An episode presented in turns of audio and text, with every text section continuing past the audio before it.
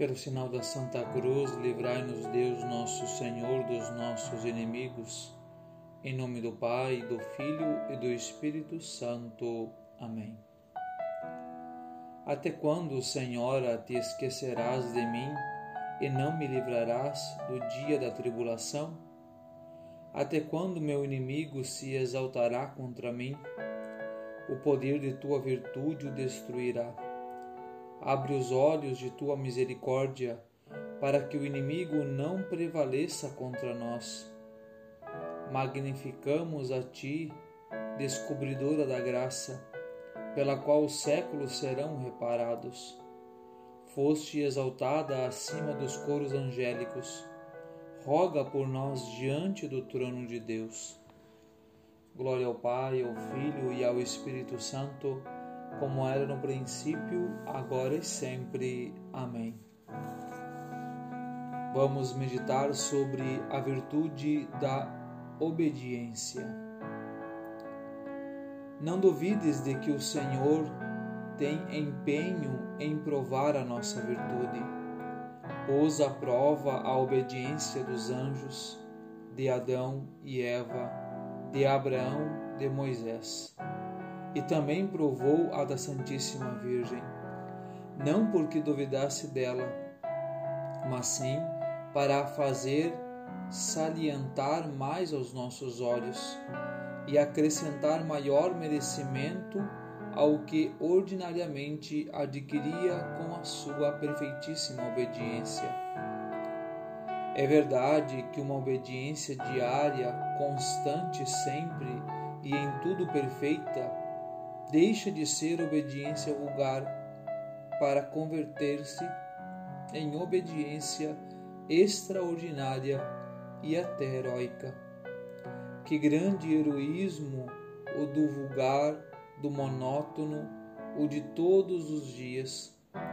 Pois bem, Maria, além deste heroísmo e desta perfeição, teve a obediência à prova em ocasiões difíceis extraordinárias, nas que tinha oportunidade, segundo a nossa maneira de ver, de alguma desculpa para deixar de obedecer.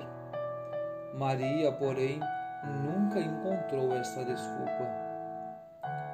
Vê sua obediência a Deus, que a inspirava ao voto de virgindade, ela só, única, sem precedente, expondo-se à desonra pública e ao escárnio dos outros. Maria não repara em nada e alegre e delicadamente faz o que o Senhor lhe inspira. Inspira-lhe também a vida de recolhimento no templo, e é tal a sua prontidão que aos três anos se deprende de seus pais, deixa sua casa e obedece à inspiração de Deus. Mandam-na depois aos sacerdotes desposar-se com São José e obedece-lhes como ao próprio Deus.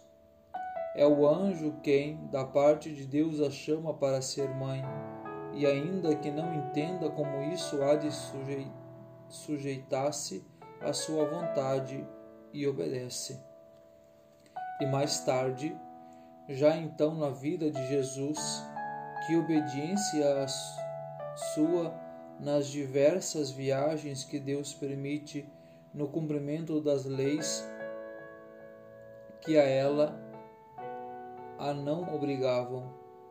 Não necessita de ir ao templo, não precisa purificar-se de nada e, contudo, prefere obedecer naquilo em que não tem necessidade nem obrigação, antes do que faltar a obediência.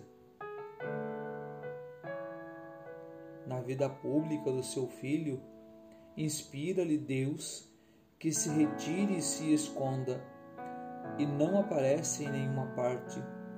Diz-lhe que deve acompanhar o seu filho até a cruz, e eis decidida, sem pensar no sacrifício enorme que isto supunha, obediente até a morte com seu filho. Rainha do céu, alegrai-vos, aleluia. Por quem merecestes trazer em vosso seio, aleluia. Ressuscitou como disse, aleluia. Rogai por nós a Deus, aleluia. Exultai e alegrai-vos, ó Virgem Maria, aleluia. Porque o Senhor ressuscitou verdadeiramente, aleluia. Oremos. Ó Deus, que vos dignastes alegrar o mundo com a ressurreição do vosso Filho Jesus Cristo, Senhor nosso. Concedei-nos, vos suplicamos, que por sua mãe, a Virgem Maria, alcancemos as alegrias da vida eterna. Pelo mesmo Jesus Cristo, Senhor nosso.